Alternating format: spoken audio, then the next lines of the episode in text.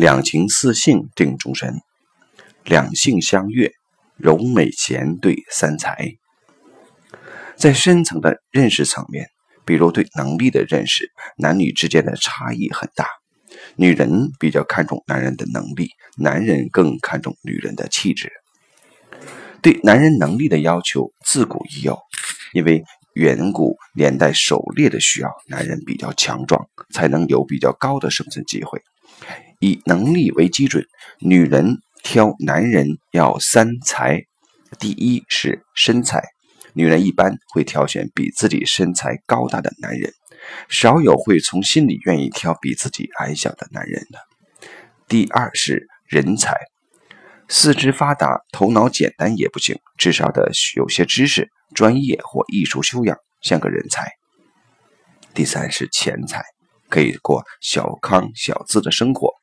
高富美还不能涵盖女人一般想要的，能令女人动心的是男人真正尊重女人、聆听及了解女人的内心需要。反过来，男人挑女人几乎很少以对方的能力作为标准。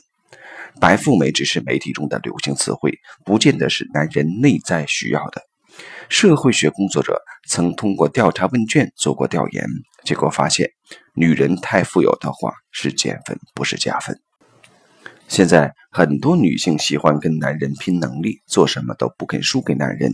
通常，男人会从心里面对这样的女人敬而远之。那男人要什么呢？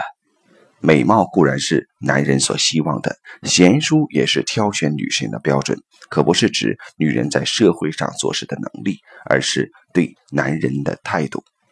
最能让男人折服的是女性的温柔。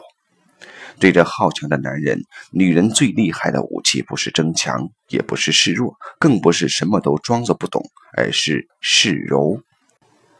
把头往男人的肩膀上一靠，男人的力量及尊严就自然被引发出来了。柔美贤才是男人看女人的一般标准。